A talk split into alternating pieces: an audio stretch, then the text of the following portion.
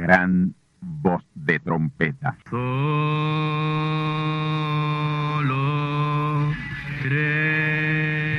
Saludos amigos y hermanos radioyentes. Están ustedes en sintonía con la audición radial Gran Voz de Trompeta, con el mensaje final de Dios al mundo, a la iglesia y a su pueblo escogido. Esta es la voz de Dios, proclamando el mensaje del Evangelio del Reino, o Evangelio eterno, a todos los que moran en la tierra, en el cumplimiento de Apocalipsis capítulo 14 y verso 6. Este es un mensaje de alerta y de apercibimiento ante los eventos proféticos del fin del mundo que ya han comenzado. No es que viene el fin del mundo, es que ya comenzó. Y en esta audición radial ustedes se mantendrán bien informados y apercibidos sobre cómo asegurar la salvación y la vida eterna, que es lo importante ante tales eventos. A continuación, ustedes escucharán no un mensaje doctrinal ni dogmático, sino la pura palabra de Dios, probada con las escrituras, la verdad como la verdad es, pues conoceréis la verdad y la verdad os libertará.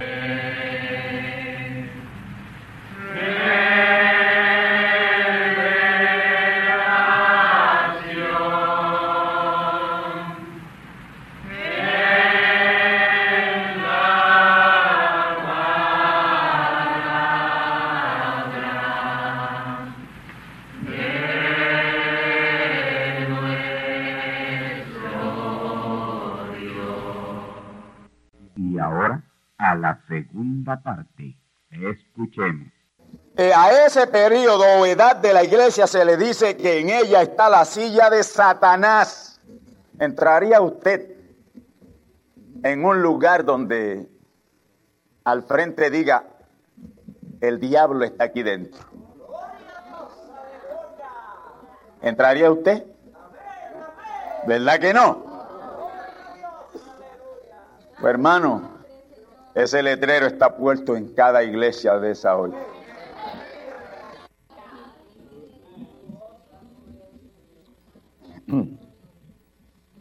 Y desde entonces eso es lo que es la iglesia, el trono de Satanás en la tierra. Amén. A mí me han llamado personas que, han creído este mensaje He creído su mensaje, ¿a dónde voy? Yo seguida le digo, a ningún sitio. Usted quédese mejor en su casa. Si usted no puede venir a juntarse con nosotros, quédese oyendo la mijaguita, la migajita que le cae el domingo en la mañana. Que esa migajita es mejor que la zambumbia esa que tienen en esas denominaciones.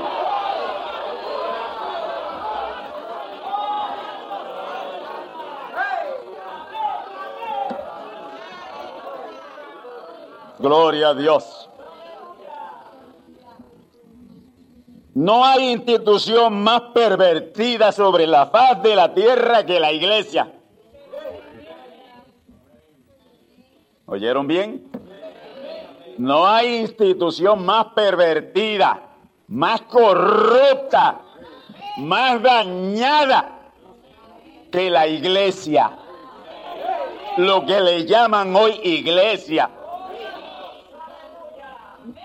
Amén. Esa se llevó a todo el mundo.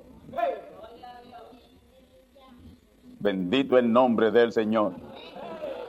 Esa se llevó a todo el mundo. No la compare con ningún gobierno, no la compare con nada, porque eso no se puede comparar con nada. Amén. ¿Sabe cómo le llama la Biblia? Vamos a pasar por ello. Usted se va, se va a sorprender de las cosas, porque la voy a coger una por una. Usted se va a sorprender de las cosas. ¿Sabe cómo dice? ¿Cómo le dice el Señor? El Señor. Y Candelario repite aquí en esta mañana. Que la iglesia, la iglesia hoy, es guarida de toda ave sucia y aborrecible.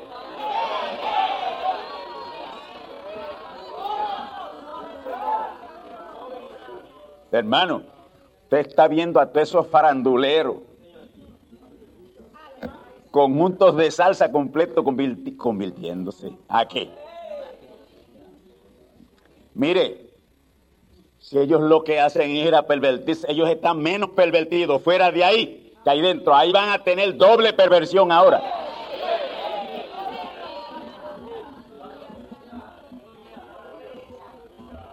Oh, ahí en Fuente de Agua Viva, Yuri fue una terrible atracción. Mire, mire lo que tienen que importar para que la gente oiga.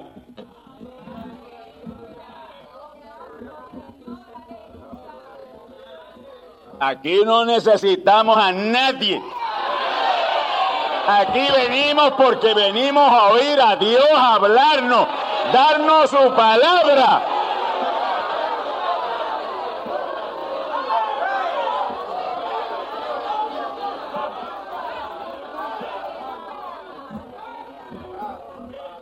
Así que hermano, no hay institución más pervertida, más corrompida, más sucia que la iglesia.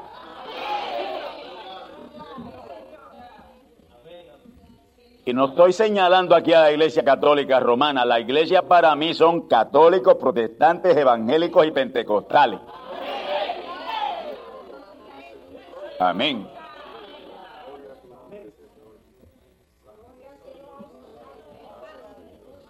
Gloria a Dios. Mire, la próxima edad o periodo de la iglesia fue el más largo de todos los periodos o las edades. Tomó casi mil años, casi mil años. Necesitaba tiempo para deshacerse de todo y no dejar ni una representación del principio. Amén. La edad de Tiatira duró 920 años. 920 años. De nada, pero si ella sigue por ahí, sigue por ahí, pero Dios ni siquiera sabe que existe ya. Amén. ¿Sabe lo único que Dios está mirando hoy dentro de esas iglesias? Lo que Él sabe. Lo que Él sabe. Que con la señal grande y admirable del cielo van a responder.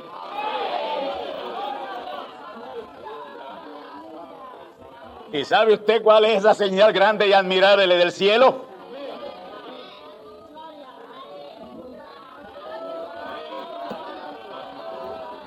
Plagas. Dios va a sacar a su pueblo por plagas. La palabra no le hará nada. Este mensaje, esta palabra se está predicando en Puerto Rico desde 1964. ¿Cuánto tiempo llevamos ya? 33 años. 33 años. El mensaje más completo, más perfecto que jamás se haya predicado.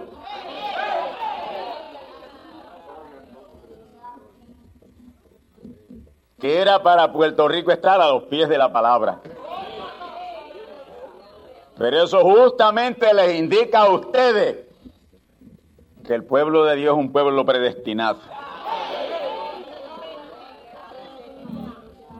En esa edad de Tiatira, Tiatira, que es la edad en que se forma la Iglesia Católica Romana, en esa edad de Tiatira, que duró 920 años, esa iglesia saqueó al mundo durante ese tiempo. Por eso es que tiene el oro del mundo allá en el Vaticano. Porque donde quiera que vino se los robó. Se los robó. No hay institución más rica sobre la faz de la tierra que la Iglesia Católica Romana. Tiene acciones en todas partes, en todo, en todas fábricas del mundo tienen ellas acciones. Usted sabe que en las fábricas de armamentos de guerra es donde están las fuertes acciones de la Iglesia Católica Romana. ¿Sabía usted que a ella le conviene las guerras? Para vender sus armamentos viejos.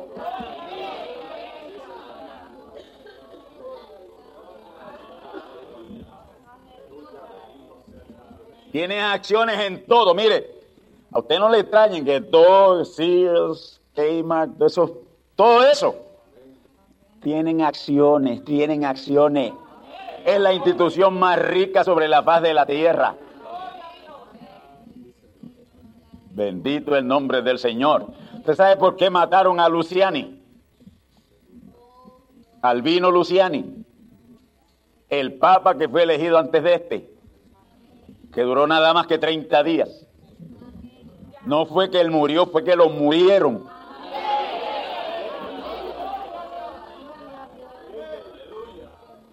Porque cuando él reunió a, esa, esa, a ese gabinete, porque ese papa está rodeado de un gabinete estricto y, que es, el, el, grupo del secreto. Cuando él lo reunió, porque tenía que reunirlo, para decirse cuál, decirle cuáles eran sus planes, y él le dijo que lo primero que él iba a hacer era las riquezas del Vaticano, distribuirlas equitativamente y verdaderamente empezar a ayudar a los pobres del mundo. 30 días duró.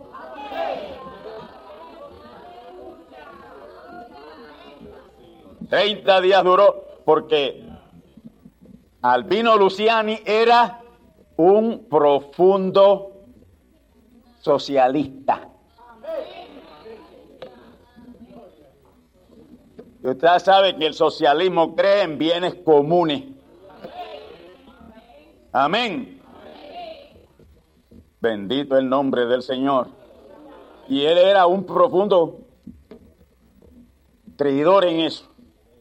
Y cuando le manifestó a la curia lo que él iba a hacer, y que todo ese tesoro del Banco del Vaticano iba a ser distribuido equitativamente y ahora sí vamos a hacer obras de caridad en el mundo. Y vamos a ayudar a las naciones subdesarrolladas. 30 días duró y, y duró mucho. 30 días duró. Oh, mis queridos hermanos, esa es la cuarta edad de la iglesia. En la tercera, el diablo establece su silla. En la cuarta, se entronó. Y desde entonces está entronado ahí. Y cuando se manifiesta en esa cuarta edad, ahí es que ella se hace una terrible denominación y todo lo organiza, todo lo sistematiza. Amén. Y después de ahí todas las demás que salen con la reforma luterana, porque Lutero despierta. Y empiezan a salir diferentes credos denominacionales. Amén. Y ahí es que la Biblia le llama las hijas de la ramera.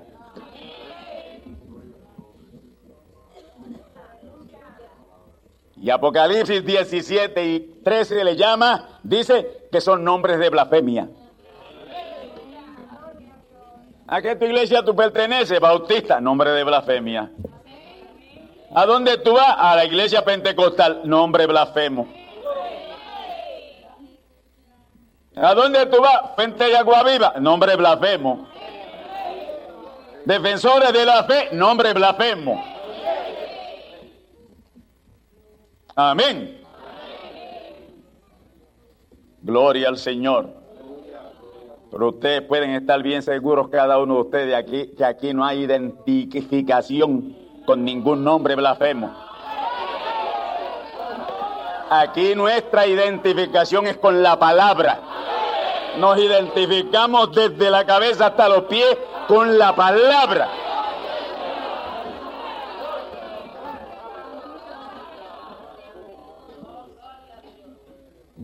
Ahí en esa cuarta edad, hermano, del árbol de la iglesia no quedó fruto, nada. Fue totalmente arruinado. Pero el día 31 de octubre de 1520, Dios comenzó a cumplir su palabra y su promesa, la que le hizo a Joel, al profeta Joel. Amén. Que él restauraría. Yo restauraré, yo restituiré, yo restituiré los años que comió la oruga, la langosta, el pulgón y el revoltón. Y mire cómo dice después al final aquí, mi grande ejército que envié contra ellos. ¿Por qué sucedió eso? Porque Dios lo permitió. Porque Dios permitió que así fuera. Amén. Ahora, Él nunca, en ningún momento, en ninguno de esos periodos de edades de la iglesia, cerró sin antes llamar a su simiente. Porque precisamente para eso le asignó siete ángeles mensajeros. Y el ángel mensajero se manifiesta siempre al final de cada edad. Cuando Pablo se manifestó y trajo el mensaje profundo, llamando a la simiente, la simiente lo recibió. Y fue sellada en esa palabra. Y Dios lo selló. Amén. El resto se denominacionalizó. Y Dios se apartó de ellos. Y eso que pasó en la primera, en la segunda, en la tercera, en la cuarta, en la quinta, en la sexta y en la séptima. Oh, bendito el nombre del Señor. Y mire lo que Dios ha sellado hoy fuera de ahí.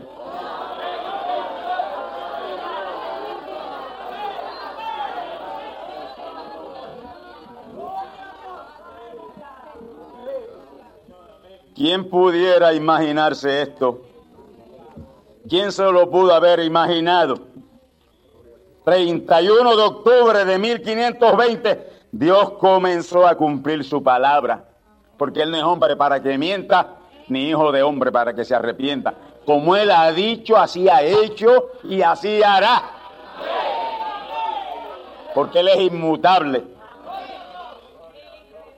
Ahí nace el quinto periodo de la edad de la iglesia, en donde Dios inició la restitución que prometió en Joel 2.25.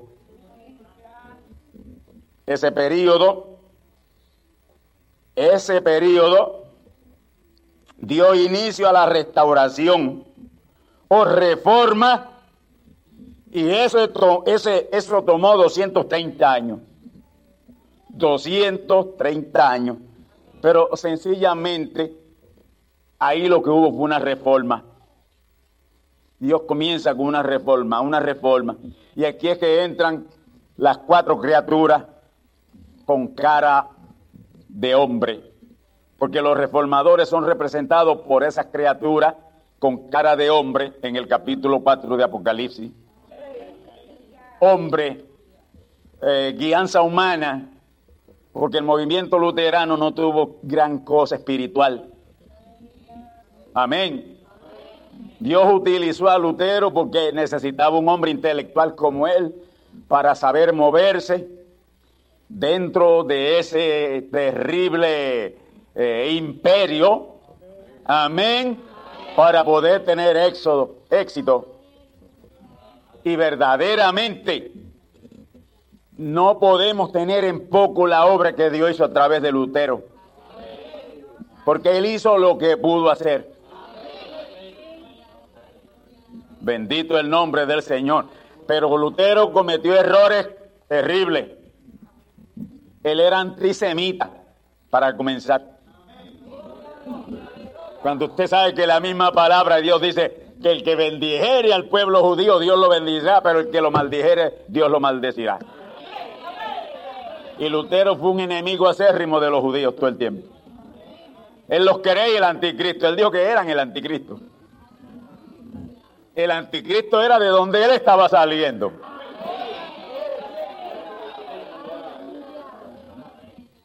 Bendito el nombre del Señor. Así que hermano, ese periodo, ese periodo de comienzo de restauración, o reformación, porque el profeta mensajero Branham le llamó reforma, porque ya restauración, ya eso pertenece a profetas, porque son los profetas los que restauran. Ese periodo de Lutero que lo siguió Zwingli, lo siguió Wigglesworth, lo siguió Dr. Price, más adelante Moody, toda esa gente lo que hicieron fue reformar. Pero restauración es cosa de profetas. Ese periodo dio inicio, o de restauración dio inicio en el año 1520.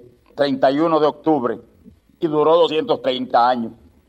El próximo periodo fue el periodo de Sardis. Sardis. Y tomó 256 años. Y de hecho la palabra Sardis quiere decir los que escapan. Los que escapan. Y aquí es que verdaderamente empiezan a escapar con el ángel mensajero Wesley. Amén. Y el final periodo es el periodo de la Odisea o movimiento pentecostal. Si usted le dice a un pentecostal que él es de la Odisea, lo mata. Pero la Odisea es el pentecostalismo. El pentecostalismo de hoy es la Odisea. Amén.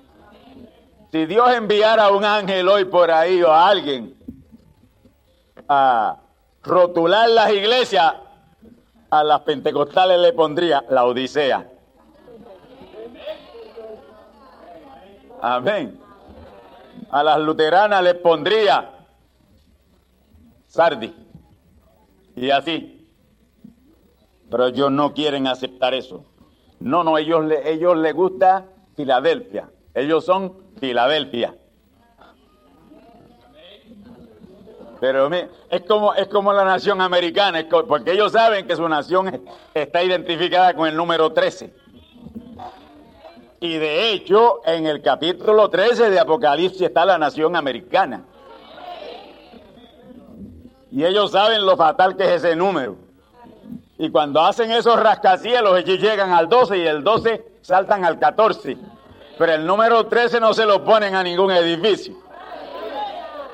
Por la calentura no está en la sábana. ¿eh?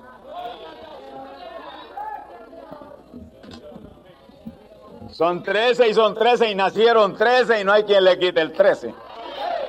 Y son la imagen de la bestia. Es la, esa es la nación. Amén. Que la Biblia señala que sube de la tierra, que tenía dos cuernos como un cordero, pero que hablaba como dragón. Y ya está hablando como dragón. Ya no es cordero. De hecho, la nación americana ya dejó de ser protestante. El catolicismo está sobre el protestantismo en la nación americana. Amén. Bendito el nombre del Señor. Así que mis hermanos, ese periodo tuvo una duración, el, penúltimo, tuvo una duración de 117 años, que fue el periodo de la iglesia Wesleyana que es Filadelfia. Amén. La segunda edad o periodo tuvo una duración de 142 años. Perdón, estoy poniendo una cosa aquí totalmente distinta. Esta, en el año 1963 dio inicio la edad celestial. Edad celestial, que es la edad eterna de la iglesia. Ya no son edades eclesiásticas. Amén ya no son edades eclesiásticas. Gloria a Dios. Entonces, 117 años dura la primera edad. La segunda edad o periodo 142. Y en esos 142 años fueron de un terrible baño de sangre para Tiatira, para uh, eh, eh, la edad de, de Esmirna. Y el próximo periodo fue, periodo fue la edad de Pérgamo, que duró 294 años. Amén. 294 años. Entonces el quinto periodo o edad de iglesia es donde Dios inicia la restauración, o sea, la reformación. Vamos a llamarle reforma. Ese periodo de, dio inicio, como ya les he dicho, en el 1520, con la reforma luterana. Luego le sigue la edad de Filadelfia con Wesley y la última edad, la última edad, que aunque es la última, yo voy a tocarla ahora para concluir. Porque quiero que se lleven esta impresión. La última edad. Escuchen bien esto ahora. Escribe al ángel de la iglesia en la Odisea este es el movimiento pentecostal que nació en el 1906.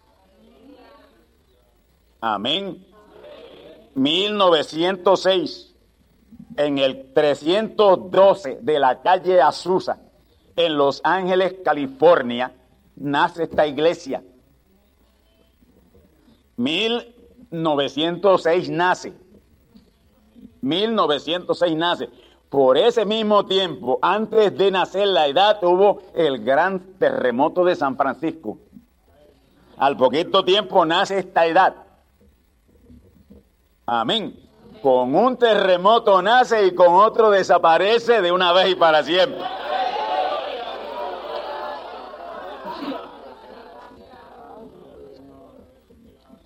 He aquí dice el amén. ¿Y quién será el amén?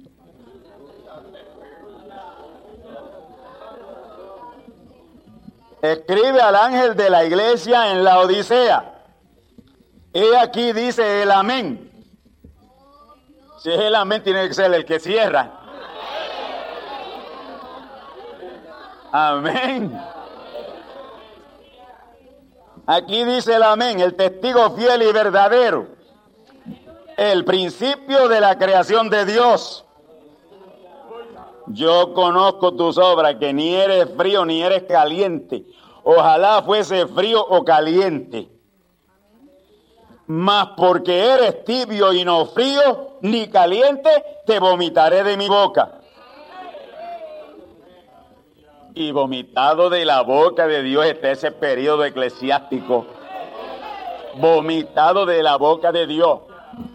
Totalmente vomitado de la boca de Dios te vomitaré de mi boca. Yo lo pongo en el presente. Estás vomitado de la boca de Dios. Movimiento de la Odisea. Movimiento pentecostal. Gloria a Dios. Porque tú dices, yo soy rico y estoy enriquecido y no tengo necesidad de ninguna cosa y no conoces que tú eres un cuitado. Hermano, le está hablando a la iglesia de hoy, a ese movimiento pentecostal. Tú eres un cuitado y un miserable, y pobre y ciego y desnudo. Desnudo. ¿Qué credenciales? Yo te amonesto que de mí compres oro afinado en fuego. Oro afinado en fuego. Para que seas hecho rico y seas vestido de vestidura blanca. Para que no se te descubra la vergüenza de tu desnudez y unge tus ojos con colirio para que vea. Están ciegos, no ven nada. yo reprendo y castigo a todos los que amo. Bueno, voy a atacar ligeritamente esto aquí. Yo reprendo y castigo a todos los que amo. Por ahí viene el castigo, por ahí viene el juicio. Edad de la Odisea, movimiento pentecostal, hermanos pentecostales, por ahí vienen las plagas. Que es el único lenguaje que ustedes a estas alturas entienden. El lenguaje del juicio y de las plagas. Y de esa manera es que Dios te va a sacar de ese sistema y te va a traer a la palabra. Porque no hay otra alternativa ya. Yo reprendo y castigo a los que amo. Sé pues celoso y arrepiéntete. Y aquí lo que le hablaba al principio. He aquí, yo estoy a la puerta y llamo. Con su profeta mensajero, Branham estuvo a la puerta y los llamó. Porque ese fue el profeta mensajero, el ángel mensajero de esa edad fue el profeta mensajero Branham. Él tenía el mensaje para ellos. Y fue a quien ellos debieron oír. Pero no lo oyeron. No lo oyeron. ¿Por qué? Por lo que le decía esta mañana a través de la radio. Porque él tenía la encomienda de consumar el misterio de Dios.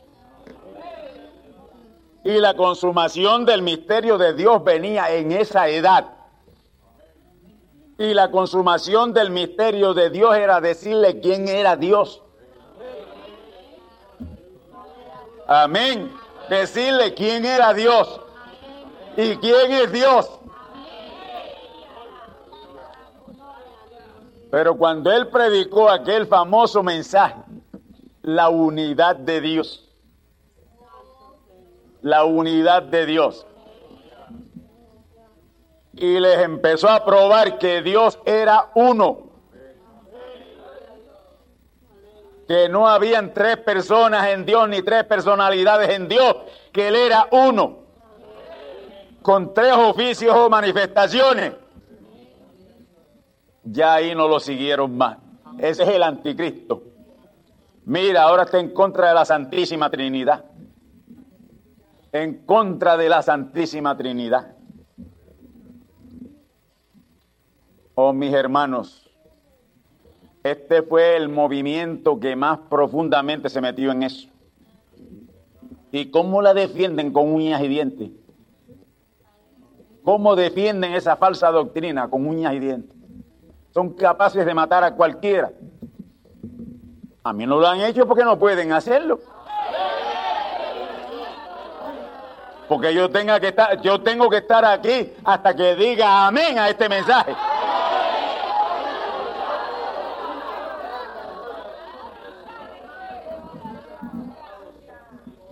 He aquí, yo estoy a la puerta y llamo. El profeta vino a la puerta y los llamó. Él no entró, él no entró, él no entró. Él los llamó a salir. Los llamó a salir. Bendito el nombre del Señor. Y, se arriesgó tanto que sus últimas actividades las tuvo dentro de ciertos sistemas donde eran amigos suyos. La iglesia de Jack Moore, un antiguo amigo de él. Amén. En Supor, Luisiana, por allá. El tabernáculo de la fe. Allí él tuvo sus últimos mensajes. Tremendos mensajes. A ver si había oportunidad, a ver si todavía brindándole una última oportunidad, pero no. Están demasiado desellados dentro de esa falsedad. Son verdaderamente gente con los cerebros lavados. Porque hermano, mire, una persona verdaderamente inteligente verdaderamente inteligente no puede creer esa doctrina. Eso no resiste un análisis intelectual.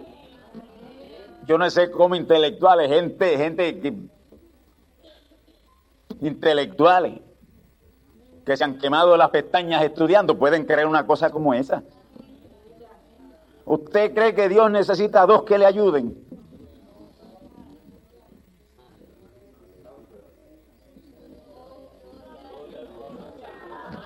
No, eh, Dios es el Padre y el Espíritu Santo es el Ejecutivo.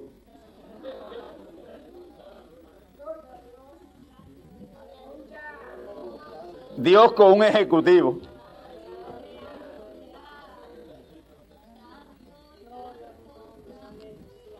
Gloria al Señor, hermano. ¿No le da usted gracias a Dios? Que Dios lo haya sacado, hermano. De esas estupideces.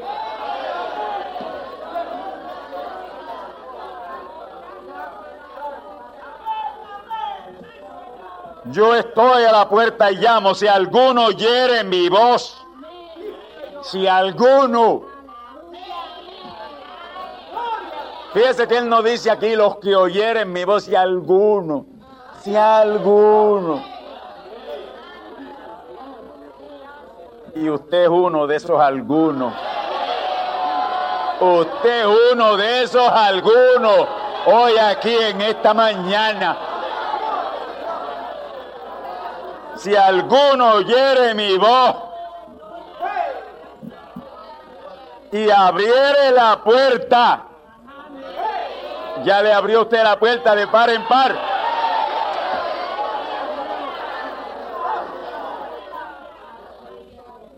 Cenaré con él. Aquí aparece en futuro, pero yo lo voy a poner en presente. Y aquí Él está cenando con nosotros.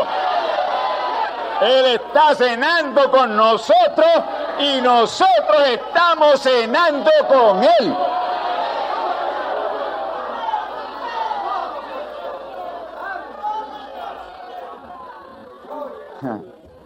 Y al que venciere, al que venciere,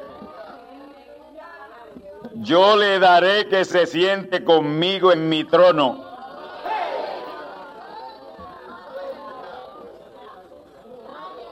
¿Qué, le sugiere esto? La gran manifestación plena de Dios en su pueblo. Porque ya no es el hombre ungido, recuerde, el pueblo ungido. Al que venciere, yo le daré que se siente conmigo en mi trono haré con él lo mismo que haré con mi mensajero final. Lo tomaré plenamente y me vaciaré en él plenamente y ellos serán mi gran manifestación sobre la faz de la tierra.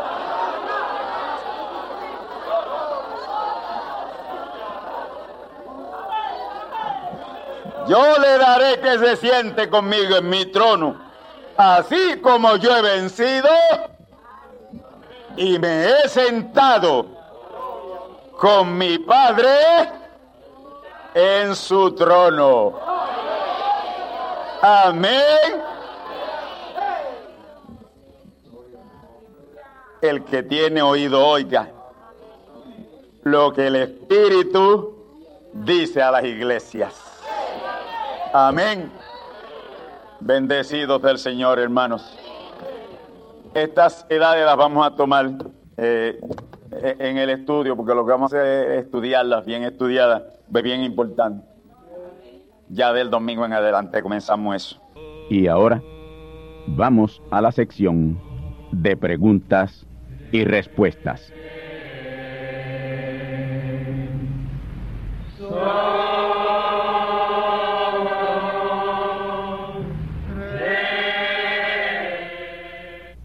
como creo tener espacio suficiente para una pregunta, la voy a contestar y es la siguiente. señor Candelario, director de Gran Voz de Trompeta. Somos un grupo de hermanos que queremos, si es posible, nos conteste una pregunta referente a Apocalipsis capítulo 22, versículo 2, que dice que las hojas del árbol eran para la sanidad de las naciones. Mi pregunta es, ¿de qué manera las hojas del árbol eran para la sanidad de las naciones? ¿Qué naciones son esas? Si ya ahí se está en la tierra nueva y los cielos nuevos, la eternidad, y se supone que ya ahí no hay enfermedades ni enfermos. Vamos a leer Apocalipsis capítulo 22, versículo 1 al 2, para tener el pensamiento completo, para poder responder correctamente a esta muy importante pregunta. Apocalipsis 22, 1 al 2. Después me mostró un río limpio de agua de vida, resplandeciente como el cristal, que salía del trono de Dios y del Cordero. En medio de la plaza de ella, y de una y de la otra parte del río estaba el árbol de la vida, que lleva doce frutos, dando cada mes su fruto, y las hojas del árbol eran para la sanidad de las naciones. Respuesta, hermanos y amigos, en primer lugar nosotros sabemos que el libro de Apocalipsis es un pequeño bosquejo y para más dificultad de interpretarlo, está escrito en símbolos. Y para su correcta interpretación hay que acudir a la fuente original de revelación. Es decir, ir a aquel de quien Juan recibió la revelación. Ese es el único que nos puede interpretar esos símbolos.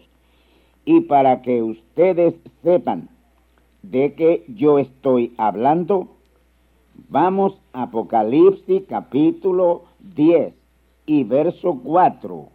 Escuchemos. Y cuando los siete truenos hubieron hablado sus voces, yo iba a escribir y oí una voz del cielo que me decía, sella las cosas que los truenos han hablado y no las escribas.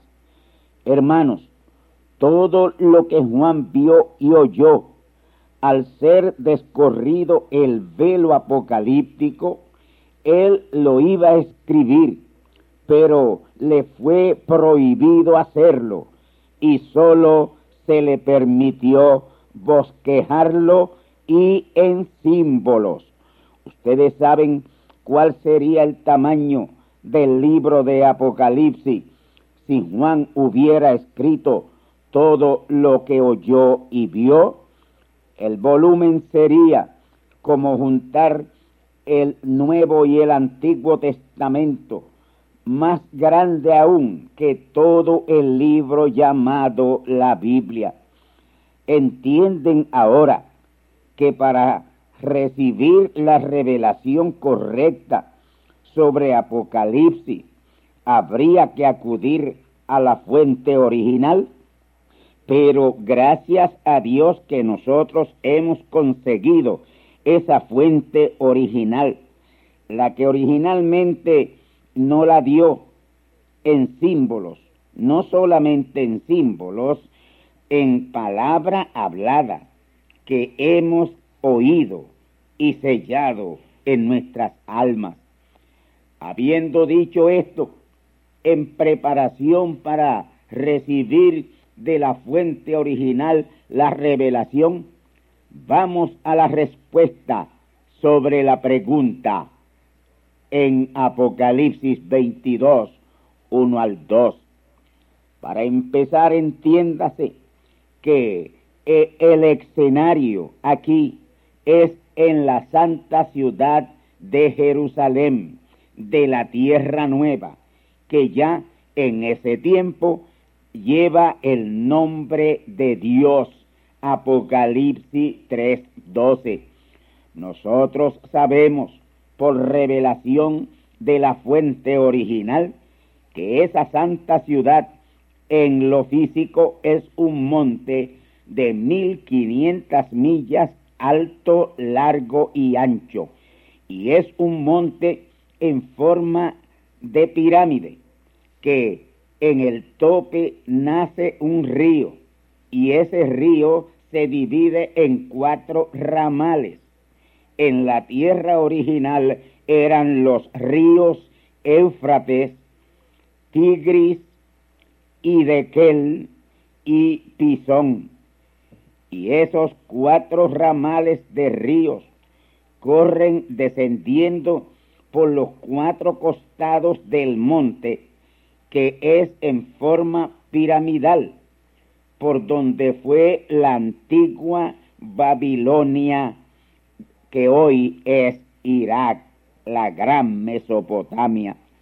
Esos cuatro ramales de ríos siguen su curso rodeando la tierra nueva, que para ese tiempo no tiene mares.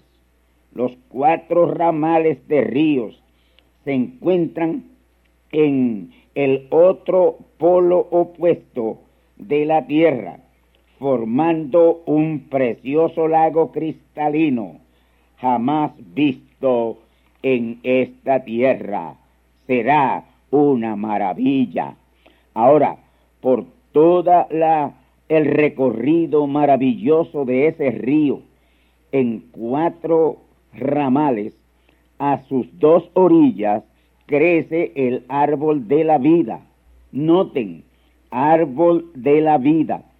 Este árbol no es de una sola variedad, son miles de árboles de diferentes variedades de frutos, los cuales llevan fruto todo el tiempo, los doce meses del año. Lo que dice ahí de que cada mes da su fruto es para facilitarnos entender, ya que en la eternidad no habrá minutos, ni horas, ni días, ni semanas, ni meses, ni años, porque el tiempo no será más en los cielos nuevos y la tierra nueva. Ahora, vamos a la pregunta sobre las hojas del árbol para la sanidad de las naciones. Cuando no se tiene la revelación, enseguida se piensa en teces y guarapillos de las hojas, pero es mucho más simple y sencillo que eso. Escuche bien. Aquí de lo que se trata es la purificación del oxígeno por los árboles frutales. El árbol frutal es el que mejor purifica el oxígeno y un buen oxígeno es una buena salud. Y de esa sencilla manera, las hojas de los árboles son para la sanidad de las naciones. Ahora, hermanos, hay una gran diferencia entre naciones y un pueblo. Los que estaremos en la santa ciudad somos el pueblo de Dios. Los que habitarán fuera de los muros de la ciudad, esos son naciones. Me explico, todos los boricuas salvados serán la nación boricana y estos estarán fuera de la ciudad. Pero los boricuas primicias, simientes predestinadas de Dios, juntamente con la simiente predestinada de las naciones de la tierra, serán pueblo, el pueblo de Dios, habitantes de la santa ciudad. Y estos, y sólo estos, son los que serán llamados del nombre de Dios. Y estos serán el templo no hecho de manos, morada eterna de Dios. Ahora les pregunto, ¿recibieron la clara revelación de la respuesta a la pregunta? ¿Las hojas de ese árbol para la sanidad de las naciones? Es que no es un árbol, son todos los árboles frutales que estarán alrededor de el cauce de cada río y esos árboles frutales son los mejores que purifican el oxígeno y de ahí es que viene que las hojas de los árboles son para la sanidad de las naciones esas hojas purifican de tal manera el oxígeno que ahí será todo el tiempo una fuente poderosa de vida que no permitirá que nadie se enferme. Esta es la precisa respuesta a esta precisa e importante pregunta. Amén.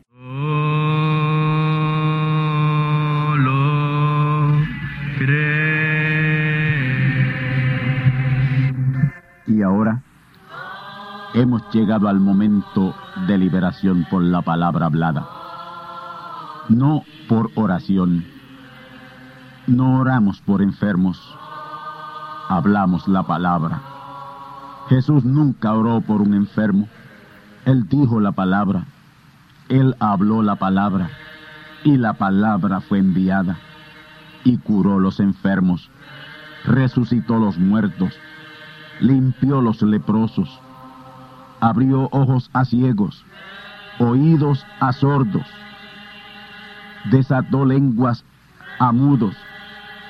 Y la buena noticia hoy es que Él es el mismo, antier, ayer y hoy. Lo que Él hizo antier y ayer por otros, lo puede hacer hoy por ti. Tened la fe de Dios. Al que cree, todo es posible. Cree solamente y te será hecho. Enfermedad maligna, enfermedades producidas por demonios, virus, bacterias y gérmenes, os echo fuera y os maldigo con maldición de muerte, y proclamo liberación sobre todo oprimido del diablo, que llene los requisitos para ser liberado. Enfermedad te declaro fuera de existencia, y pido la sanidad de los enfermos y la liberación de los oprimidos, en el nombre del Hijo de Abraham, el Todopoderoso Señor. Amén. Amén. La palabra ha sido dicha. La palabra ha sido hablada. Y tú estás liberado. Da gracias a Dios por tu liberación. Y ve y cuéntale a otros lo que Dios ha hecho por ti.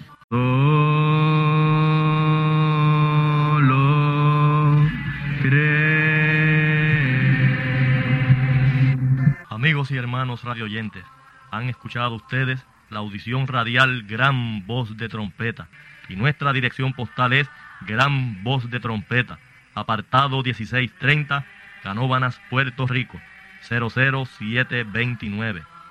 Una vez más, Gran Voz de Trompeta, apartado 1630, 1630, Canóbanas, Puerto Rico, 00729. Les invitamos muy cordialmente para que escuchen estas conferencias proféticas y sean apercibidos ante los eventos del fin del mundo que ya comenzó. Les deseamos pues ricas bendiciones en Cristo el Señor. Amén.